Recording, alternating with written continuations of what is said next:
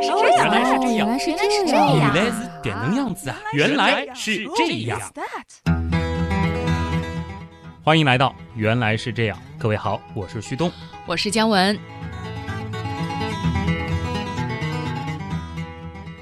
到这期节目的标题呢，其实我有点懵。你真听得懂话吗？嗯，这期节目的主题难道还是语言学吗？是又不是吧？其实挺好的，反正作为文科生的我吧，就觉得没有太大压力。你先别急着轻松啊！这期节目的名字和上期其实是有一个对应的，上一期是你真的会说话吗？嗯这一期是你真听得懂话吗？看上去好像 就改了几个字，对啊，我觉得差不多。但实际上呢，我们的角度啊是一百八十度大转弯了，哦，从文科方向转到了理科方向。真的假的？我觉得我已经被你颠覆到了。语言也能偏理科吗？是啊，同样是重新认识语言，今天我们所用的思维方式，它就是偏理科的。我相信啊，聪明的朋友呢，可能已经猜出我们今天的选题了，那就是逻辑学。我记得原样上一次和这个逻辑学沾边的节目，好像还是鸡生蛋的那期，对，挺久远了。是，虽然推理比较精彩啊，但是我觉得就是已经很绕了。嗯，今天是准备只说逻辑嘛？我不知道我可怜的神经元够不够旭东老师绕的呀？逻辑学呢，的确是有点绕啊，尤其是那些命题啊等等各种各样的啊。但是呢，正是这种酣畅淋漓又符合逻辑的绕，就使得逻辑学本身显得非常的迷人。你先别担心啊，那些很绕的内容呢，咱们会往后放一放，先和大家讲一讲逻辑学的起源和发展。嗯，没错，事物的起源这种叙述方式，必须是我们原来是这样的经典逻辑。一般认为呢，逻辑学的发源地有三个，分别是中国、印度和希腊。耶、你怎中国人么不问我啊耶什么？的确是逻辑的发源地之一啊。其实我们小学包括中学的时候都学过一些课文，就是和逻辑有点关系的一些古文。哦，中国之所以被当作是逻辑学的发源地之一，那是因为古中国的辩学，嗯辩论的辩，辨识的辩，辩学的主要人物呢就有春秋战国时期的名家代表人物惠施啊，子非鱼，焉知鱼之乐啊，这个好经典。啊，绕来绕去的、啊。对对对对，还有其实就是提出了著名的那个白马非马的公孙龙。哦也是在逻辑上给你绕啊绕，最后发现，哎，白马好像真的就不是马。另外呢，还有墨家的代表人物墨翟。当然了，除了这些辩学最早的创始人之外，还有之后中国出现的许许多多的哲学家。哲学和逻辑其实是密不可分的。那说说其他的，印度和希腊呢？古印度呢有一门学叫英明学，因为的因，明确的明，英明学。英明呢其实是佛教逻辑的一个词汇，简单的和大家讲一讲。英明学呢，它是一种辩论术，从某种意义上讲呢，它其实不能算得上是严格意义上的逻辑学。不过呢，因为它包含着逻辑思想，才被认为是逻辑学的发源地之一。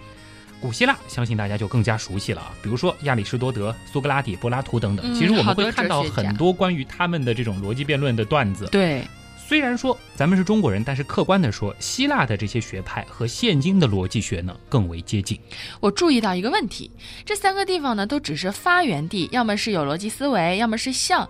那什么时候逻辑才真正的成为逻辑学呢？嗯，一字之差，其实嗯区别很大啊。姜文观察得非常仔细，不过其实，在亚里士多德的时代，从某种意义上讲，它已经算是逻辑了。不过呢，和近代的逻辑有些不同，这里呢主要是涉及到了科学方法和科学思想上的区别。近代的逻辑，它是起源于17世纪英国哲学家弗朗西斯·培根，他提出了科学归纳法，奠定了归纳逻辑的基础。而之后呢，英国哲学家约翰穆勒继承并且发展了培根的这种归纳逻辑。到了一六六二年的时候，波尔罗亚尔《逻辑》一书的出版，是标志着集演绎、归纳和一般方法为一体的传统逻辑已经基本定型了。其实我一直以为逻辑就好像是人的本能一样，就是人人与生俱来的。既然是那么晚才发展的一门学科吗？嗯，那么十八世纪到十九世纪，德国的古典哲学家康德、黑格尔呢，也是研究了逻辑问题。康德呢，第一次使用了形式逻辑这个词，从此以后呢，形式逻辑是得到了广泛的采用。同时呢，也诞生出了辩证逻辑。另外一种起源于十七世纪的数理逻辑呢，是在著名的罗素等人的努力下，也发展成了一门新兴的学科，用数学方法研究逻辑或形式逻辑。这样的一门学科，它既是数学的一个分支，也是逻辑学的一个分支。那么到此为止呢，我们就简单的回述了一下逻辑学的发展和它所涉及到的一些小分支。嗯，我知道。一般来讲呢，逻辑学的发展讲完了，按照旭东同学的逻辑，估计高能的部分马上要来了。是的啊，我是高能预警的部分呢，稍稍的就会要大家放松一下大脑，然后跟着我们一起来绕了啊。如果说手边有纸和笔的话呢？有一些知识点啊，能够记下来推一推，那会更有意思一些。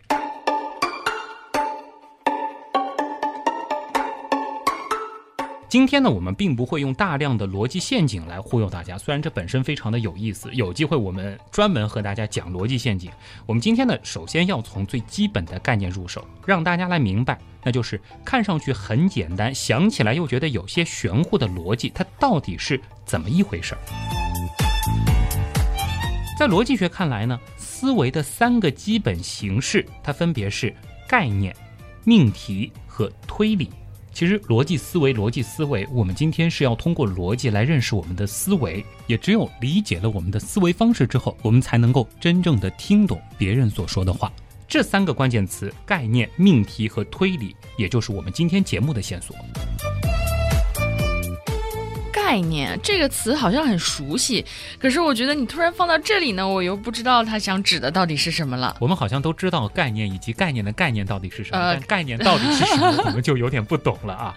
其实呢，概念很简单啊。我们举个例子，比如说“原来是这样”里所有主播的颜值都是很高的。嗯，这句话所组成这句话的一些基本词语，像是所有、主播、颜值、是。很高的这些都叫做概念，这叫概念吗？这不是事实吗？但我们要去理解它，它就是概念。哦，好像懂了，又好像没懂，感觉概念的概念好像是可意会不可言传。呃，再解释一下吧，概念呢，就是人类在认识过程中，从感性认识上升到理性认识，把所感知的事物的共同本质特点抽象出来，加以概括。其实吧，这还是有点绕啊。咱们再简单一点，这些概念呢，大致可以理解成词汇。我们所用的词汇，其实通常都是概念，当然又不完全等同啊。而这些概念组合在一起，接下来才是最重要的，那就构成了我们思维的第二个基本形式，那就是命题。命题听起来还是有点熟悉的，好像什么以前上课的时候学过。对，但是什么才是命题呢？命题并不是让大家去做作文，命题呢其实就是能够判断真假的句子。这里要注意啊，不是用命题来判断事物的真假。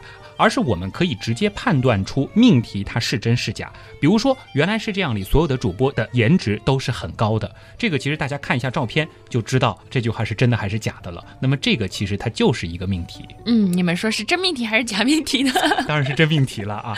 嗯，那既然能判断真假，就一定是陈述句了。对了啊，命题首先那就得是陈述句。嗯。因为疑问句、感叹句还包括祈使句，其实它都没有涉及真假。怎么说呢？啊，比如说疑问句：“旭东有女朋友吗？”不知道啊。哎，他没法判断真假，对吧？这句话，或者说姜文好漂亮啊，真的吗？因为它是一个感叹句，所以说它是一个主观上的一个判断啊。另外呢，祈使句经典的“麻烦开一下门”这样的句子，这些呢都不能称为命题。嗯，那陈述句也不一定都是命题吧？这个也很对啊。我们对命题的定义当中呢，除了要涉及真假以外，还要能判断真假。比如说，旭东现在正在录，原来是这样，这句话显然是真的，对的，因为他能判断，所以呢，这句话就可以叫命题。但是呢，有些陈述句，它虽然是陈述句，但它不能判断真假。比如说，x 大于五，嗯，这个不知道 x 是多少，好像对呀，所以它可能比五大，也可能比五小，甚至可能等于五。我们就不能够仅凭这句陈述句来判断 x 大于五这句话是真是假，所以呢，它就不能算是一个命题。嗯，它不够格。对。那当然呢，我们也不能简单的说命题它就一定要比其他的句式更加的高级一些啊。在科学当中有一个很重要的思想，那就是平等。所以呢，这只是一个区分，而不是等级。这些不能判断真假的句子，其实它也有一个名字啊，叫做开语句。意思呢，就是语句当中含有变量，在没有给定这些变量的具体数值之前，没有办法确定语句真假的。那么这种含有变量的语句呢，就叫做开语句。开语句新词儿啊，它都不能判断真假，那它有什么用啊？它一定是有用的啊！这里呢，我们就得仔细的和大家花一点时间来讲一讲命题了啊。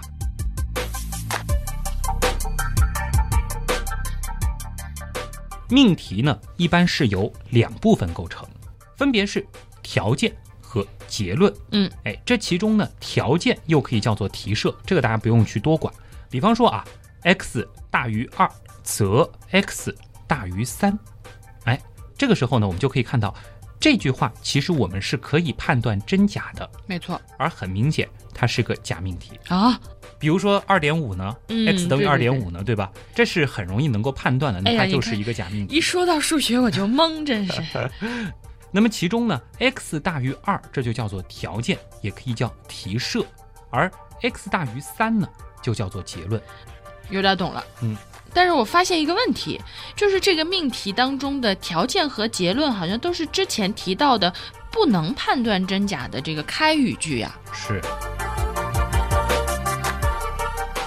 这个命题当中，条件和结论都是之前提到的不能判断真假的开语句。而当两个开语句 x 大于二，x 大于三，它组合成了一个命题的时候，这个命题它就可以判断真假了。这其实就是开语句的用处了。嗯，它呢可以用来充当条件或者是结论，因为命题呢它都有条件和结论。在命题里呢，有一个很有意思的变化，那就是我们可以把一句陈述句的几个部分分开，改写成如果 A 那么 B 的形式，这其中 A 就成了条件，而 B 就成了结论。那比如说旭东是男生，要怎么改？如果旭东，所以是男生。你不觉得这样说话会怪怪的吗？很奇怪啊。对啊，碰到这样的命题呢，其实我们可以找条件和结论的共同点啊。比如说，旭东是人，对吧？真的吗？嗯，是啊。男生也是人，是吧？啊，这是旭东和男生的一个共同点。那么其实就可以改成，如果一个人是旭东，那么他就是男生。呃，还是有点怪哎。既然我们说话比如说的好好的，为什么要改成什么如果 A 那么 B 的形式呢？好问题，这其实就和语言本身有关了啊。先不着急，我们先来看一个命题。这个命题其实大家非常的熟悉。平面上任意三角形的内角和等于一百八十度。真命题。对，数学学的不错，这个我还是懂的啊。小学时候应该就有了一个概念。那么如果说我们把它改成如果 A 那么 B 的形式，其实就会出现两种结果。嗯，怎么会呢？哎，你先来听听第一种啊。如果一个平面封闭图形是三角形，那么它的内角和是一百八十度，这样改对不对？对。如果有三个角，它们分别是平面上三角形的三个内角，那么它们的和是一百八十度。这样改也对呀，也对，就是说强调的对象不一样，那么改写的方式就不一样。对，第一种强调的是三角形，第二种强调的是三个角，对吗？是。虽然说咱们说话的时候其实很简单，可以通过重音的不同来强调。哎，比如说平面上三角形的内角和等于一百八十度，和平面上三角形的内角和等于一百八十度。对吧？嗯，这个其实我们在交流的时候用重音就能够直接表示。对，可是如果写下来就没有办法来表示了。当然，你要说非要划个重音符号啊，划条线什么的，但是如果纯粹用文字表达，那就没有办法表示了。所以就会写成如果 A 那么 B 的形式。可是我感觉好像强调谁看起来也不是有太大的区别，反正就是个真命题嘛。嗯，那接下来呢，我们就要来讲一讲。逆命题了，这和逆命题又有什么关系呢？我们先来看一下什么是逆命题啊？逆反的逆。命题 A 是这样的：如果 P，那么 Q。嗯，它的逆命题就是如果 Q，那么 P，就是把条件和结论反过来了。对，这个非常简单啊。那么我们再来看一看刚才的那个命题，平面上三角形的内角和是一百八十度。如果是第一种改写方法，那么它的逆命题就是：如果一个平面封闭图形的内角和是一百八十度，那么这个图形是三角形。这是一个真命题吧？对。那我们再来看一下第二种改写方式的逆命题是什么啊？那就是如果平面上三个角的和是一百八十度，那么它们就是一个三角形的内角。这个应该是假命题。对啊，它可以出现在任何地方的三个角。对对对对。哎，好像有点道理啊。嗯强调的部分不一样，好像逆命题的真假就不一定是一样的了。就是这样啊。所以我们说呢，强调它其实很重要。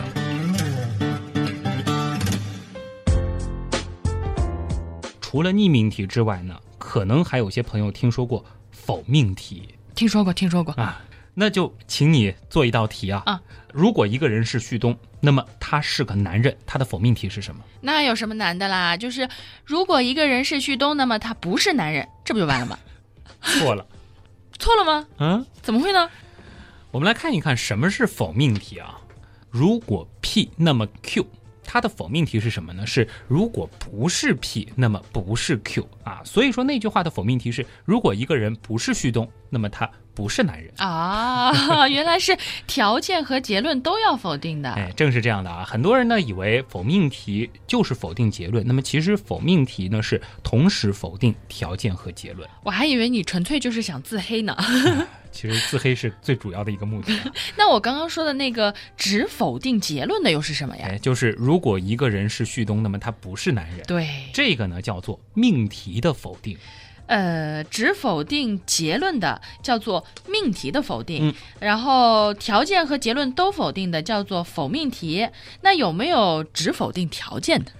这个好像还真没有啊。没有吗？啊、如果一个人不是旭东，那么他是男男人，除了旭东都是男人。他没有什么意义啊。确切的说呢，是这两句话之间并没有逻辑关系。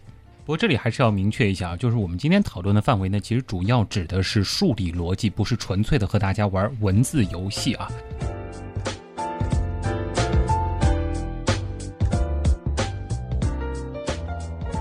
我们想一想啊，就是说命题 A 的逆命题是命题 B，命题 B 它本身也是一个命题，对不对？嗯，那么它也有一个逆命题，对的，它的逆命题是什么呢？那自然而然，它的逆命题就是命题 A。嗯，我们称命题 A 和命题 B 是互逆的。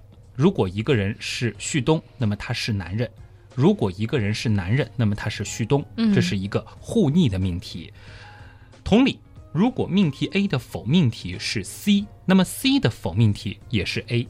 如果一个人是旭东，那么他是一个男人；嗯如果一个人不是旭东，那么他不是男人。嗯这两个命题呢，他们是互否的。嗯，对，那么现在问题来了啊，首先还是刚才的那个原句，嗯就是如果一个人是旭东，那么他是一个男人。嗯，好，他的逆命题，如果一个人是男人，那么他是旭东；对他的否命题是什么？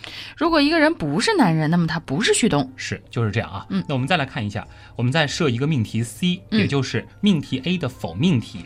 如果一个人不是旭东，那么他不是男人；对，那么这句话它本身的逆命题又是什么？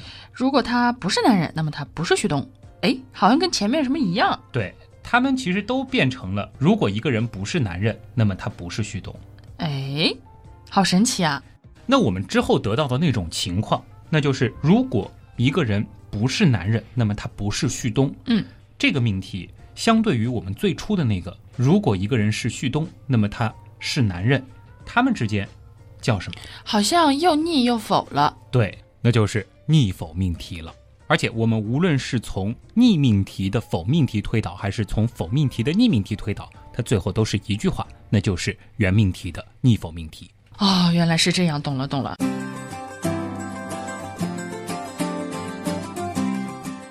命题的否定、逆命题、否命题、逆否命题，然后再加上原来的命题，现在我们已经有五个命题了。这五个命题之间有什么关系吗？哎，他们其实是有一系列的公理的，嗯他们会有很多的很有意思的关系啊。我们一个个来看。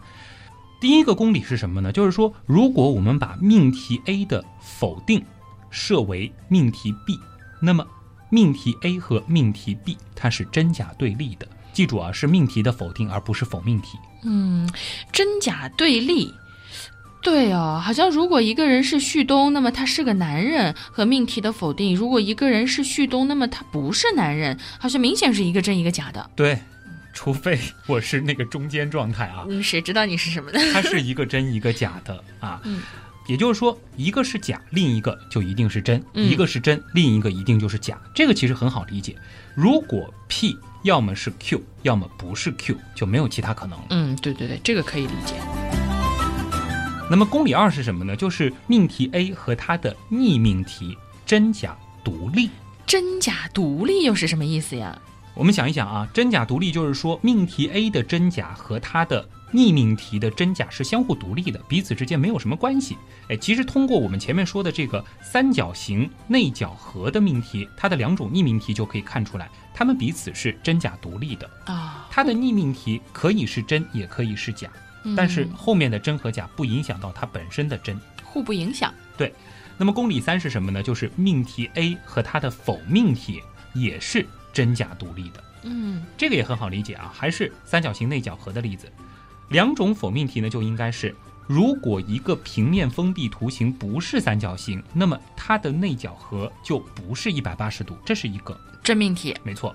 那么换种说法就是，如果三个角不是一个平面上三角形的三个内角，那么它们的和就不是一百八十度，这是一个假命题。啊，哦一定是有这种情况的，对不对？对对对，我懂了。命题和它的逆命题，以及命题和它的否命题，都是真假独立的。是的，正是这样。我们呢是不能够借助一方的真假来判断另一方的真假，这就是所谓的真假独立了啊。还是回到大家最喜闻乐见的那个例子，就是如果一个人不是旭东，那么他不是一个男人，这应该是一个假命题，显然是一个假命题。但是我们并不能反推，如果一个人叫旭东，那么他就是男人。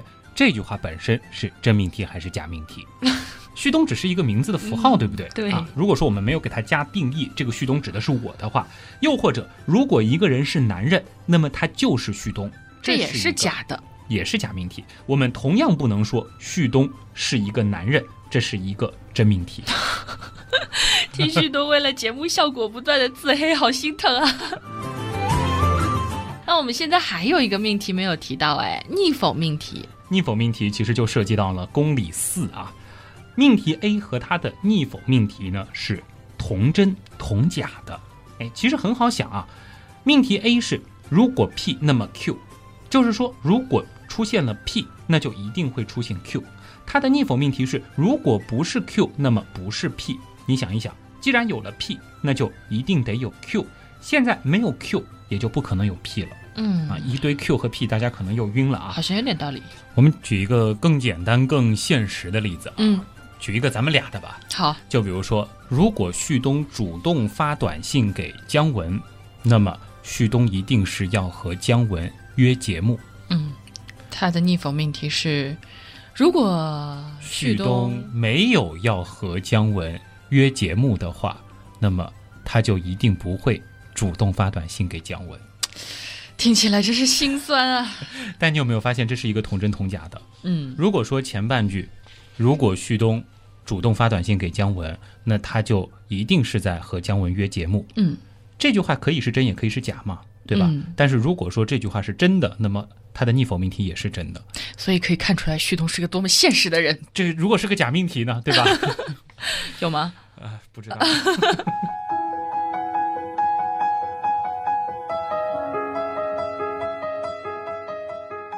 我想到一个很好玩的东西，就是既然命题 A 和它的逆命题 B 是互逆的，那么命题 B 的逆否命题不就是命题 A 的否命题吗？很聪明啊，这就是公理五啊。命题 A 的逆命题和否命题是同真同假的。啊，相信大家已经注意到了，如果一个人是旭东，那他是个男人。这个命题的逆命题就是，如果一个人是男人，那么他就是旭东；和他的否命题，如果一个人不是旭东，那么他不是一个男人。这都是假命题，对不对？对。但是你刚刚说的这几个公理，我觉得我能驳倒公理一。嗯，比如说啊，原样的听众都是男生，这是个假命题吧？对。那么这个命题的否定就是原样的听众都是女生，这还是个假命题吗？那么说好的真假对立呢？哎，这是一个很好的思考啊。可是你觉得那么多年都没有人去反驳的公理，为啥咱们原来是这样就能反驳呢？就是这个命题有问题。其实就是这样啊，你想一想，原样的听众有男有女，对不对？那么这个命题其实就是半真半假的了。哎，这个问题有点严重啊，把我们对命题的定义都推翻了。我们对命题的定义呢，是能辨别真假的句子。如果不能够辨别真假，那它就不算是命题了呀。可是很明显，刚刚那两个命题它都是可以判断真假的，对不对？对啊，那我就混乱了，到底哪里出问题了？嗯，我们再来想一想，既然原命题也没有错，公理一它也没有错的话，那么只能是，嗯，命题的否定错了吗？可是我还是觉得没问题呀，就感觉好像这个不是 A 就是 B，不是男就是女吗？对吧？看上去是没有问题，可是我们再仔细看一看你刚才说的这个命题啊，你会发现里边有一个字，那就是都，而这个都其实才是问题的关键。都字有什么玄机呀？哎，这其实就是我们涉及到的另外一个问题了，那就叫全称量词和存在量词。哎呀，今天的新名词好多呀，那你给大家讲讲吧，这些又是什么？全称量词、存在量词，听上去很高冷，其实呢，大家一直在用。全称量词呢，指的就是都、全部、所有、一切、任意，哎，这些表示全部范围的词。而含有这些词的命题呢，就叫做全称命题。哎，其中任意其实它有一个自己的符号，就是倒过来写的 A 啊，这个其实就代表任意、全部、一切是这样的一个意思。嗯，那存在量词呢？嗯，存在量词呢，就是至少有一个、有些存在这些表示部分范围的词。嗯，原样的听众当中有一部分是女性，至少有一个是女性，这些呢。都叫存在量词。那么含有存在量词的命题，它叫什么呢？存在命题？猜错了啊！含有存在量词的命题呢，它不叫存在命题，而叫做特称命题啊。其中呢，存在其实它也有自己的符号，那就是反过来写的 e。哎，像视力表上那样吗？对，就是这样。还挺对称的呀。嗯。对称呢，其实就是科学的一个非常重要的思想了啊。对称性的东西，其实它也涉及到非常多的内容。我们今天先不展开这一部分啊。其实除了这些之外，全称命题和特称命题呢，它还有更多对称的地方。这个呢，我们待会儿讲。先来回答一下刚才姜文的那个问题：全称命题和特称命题的否定，它到底怎么了？对呀，它到底怎么了？比如说。刚才姜文的那个命题是原样的听众都是男的，你发现吗？它其实是一个全称命题，对，它不是一个简单的命题。当然，想当然，我们也知道这本身是一个假命题。那它的否定应该是什么呢？它的否定就应该改成原样的听众并非都是女生，这样就是一个真命题了啊。同理，特征命题呢，其实也可以通过添加并非来进行否定。你再换一个角度想一想，原命题原样的听众都是男生，要是是真的话，那么必须所有的听众都是男生，对不对？那么只要这里边有一个听众是女生，就已经完成了对这个命题本身的否定。所以呢，大家要记住啊，我们在给全称命题和特称命题找否定的时候，全称命题的否定是特称命题，同理，特称命题的否定是全称命题。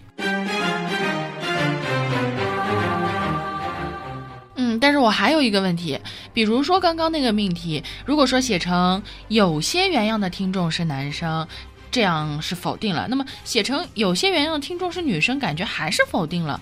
那到底哪个才是否定呢？诶，你的意思是说全称命题的否定，除了要改成特称命题以外，还要不要否定一下结论？对，刚刚那两种改法和原命题呢都是真假对立的，而且呢看不出什么区别。可是。如果我们换一个特殊的场景，就能够区分它们了。什么场景？如果我们的听众真的都是男生的话，我是说，如果这是一个出现在平行世界当中的，原来是这样，我们的听众全部都是由男生组成的，那么原命题它就是一个真命题了。根据公理一，它的否定应该是假命题，对不对？对。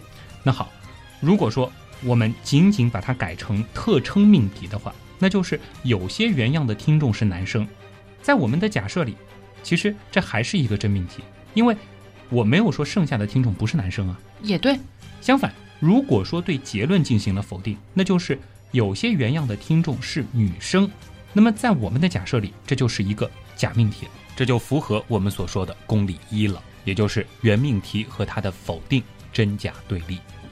啊，我懂了，也就是说，全称命题的否定，除了要改成特称命题之外，还要对结论也进行否定，对吧？就是这样啊。其实大家可以自己再推一推，就会发现特称命题的否定呢也是这样。哦，知道了，这就是你刚刚说的那个对称性，对不对？是的啊。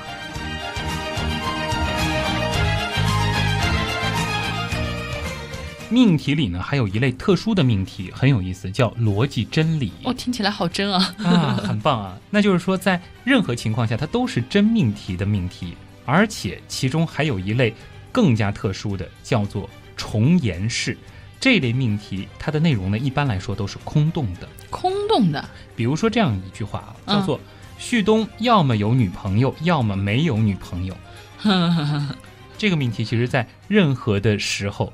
都是真的，对不对？啊，对。可是他又什么信息都没有给，所以呢，我们又说他是空洞的。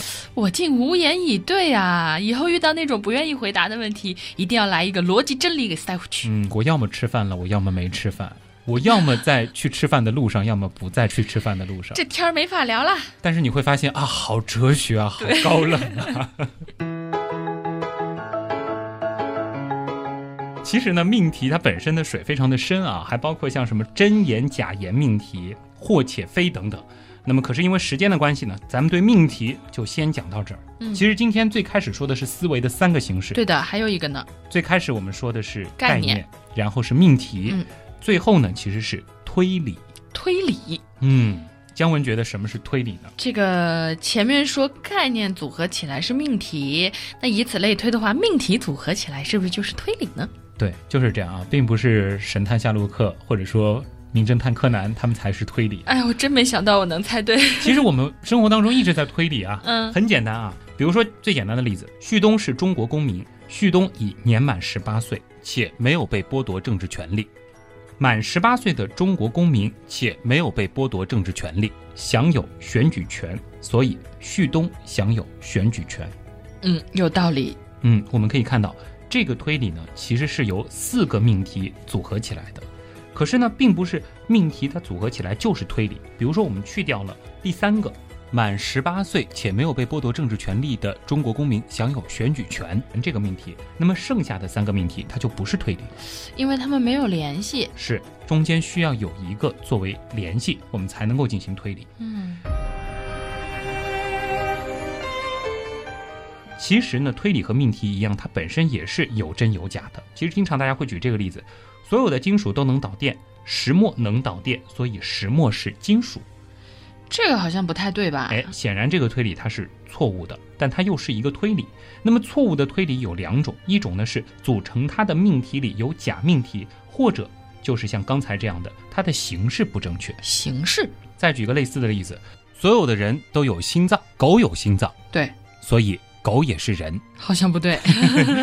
这个推理和刚刚的金属导电的推理呢，都是所有 A 都是 B，C 是 B，所以 C 是 A 的形式。这个呢就叫推理的形式啊，而这个形式本身是错的。懂了，所以推理的真假是由命题和形式共同决定的。是的啊，这个呢其实就非常实用了啊。当我们听到某一些好像很有道理，但我们却无言以对的这些所谓的精彩的推理的时候，我们就可以仔细去想一想。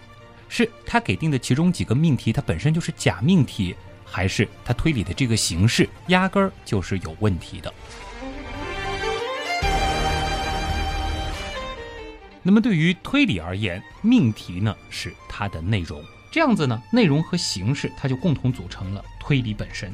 推理呢，其实还有很多很多的形式啊，大家可以试着自己来玩一玩，非常的有意思。当然，其实类似的推理题在网上特别的多。嗯，那说了那么多逻辑学的内容啊，逻辑学到底有什么用呢？不会就是让你不会说话，然后绕啊绕吧？其实并不是这样啊，逻辑学其实它有很重要的用处。比如说，逻辑学它研究的对象呢是思维形式、思维基本规律和简单的逻辑方法。所有的科学其实都离不开什么呢？就是以概念、判断和推理等逻辑基本原理作为阐述知识、论证观点的原则和方法。其实这是科学的非常核心的一种思想。嗯换言之，任何科学其实都是由概念、判断、推理和论证构成的知识体系。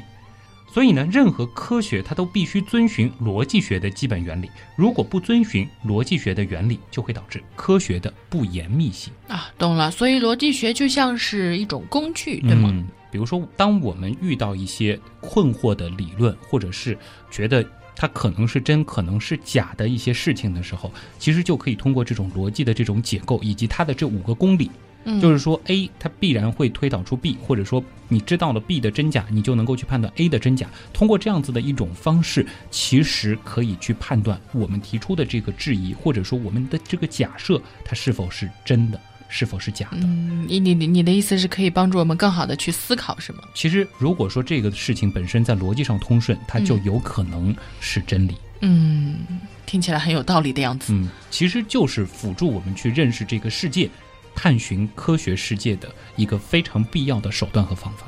原来是这样。就是这样。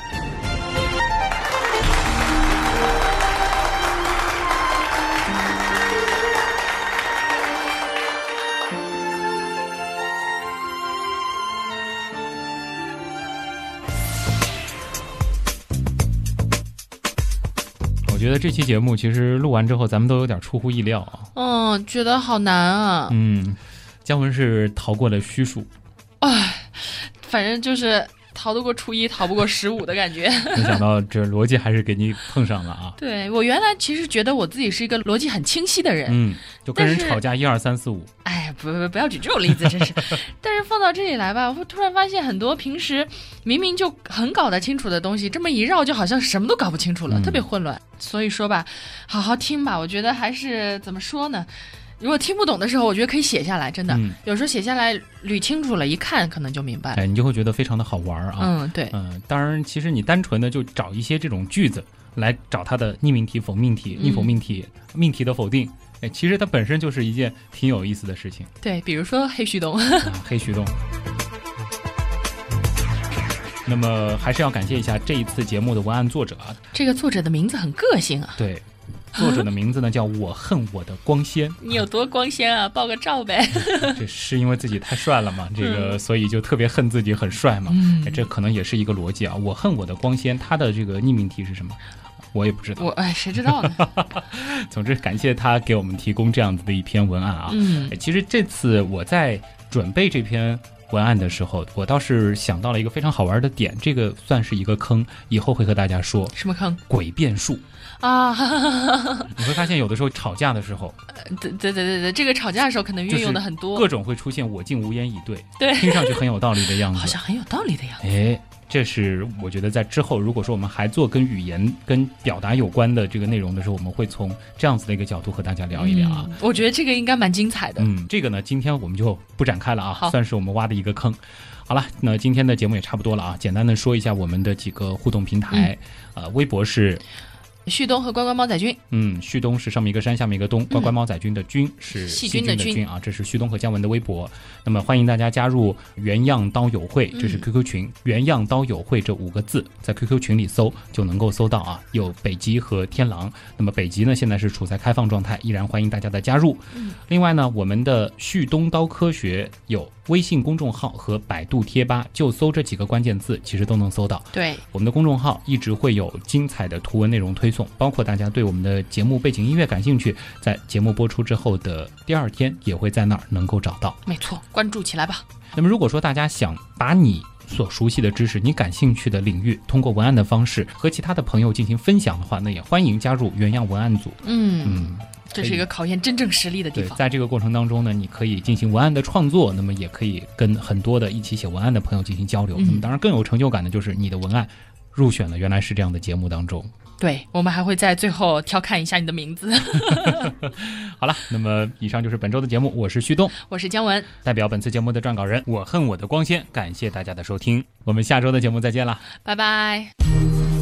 Rwanda, Rwanda, yeah, yeah. Rwanda, Rwanda. They said many are called, a few were chosen, but I wish some wasn't chosen for the blood spilling of Rwanda. Yeah. They said me shocky, shocking up in they go. Thrown in the fire, but you never get burned. But I wish some didn't get burned.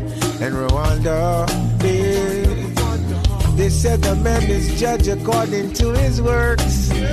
So tell me, Africa, what's your worth? There's no money, no diamonds, no fortunes on this planet that can replace Rwanda, Rwanda, Rwanda.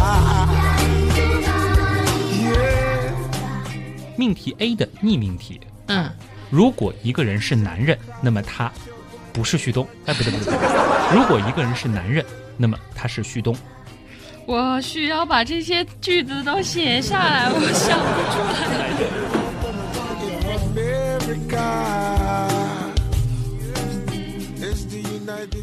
哎，这个逆否命题，哎，不对，这这是在哪儿啊？这儿是吗？Be the United States of Africa. 可是我还是觉得没问题啊。就感觉好像这个不是 A 就是 B，不是男就是女吗？吧？对啊啊，虽然说这个我那个那个变性人就不说了，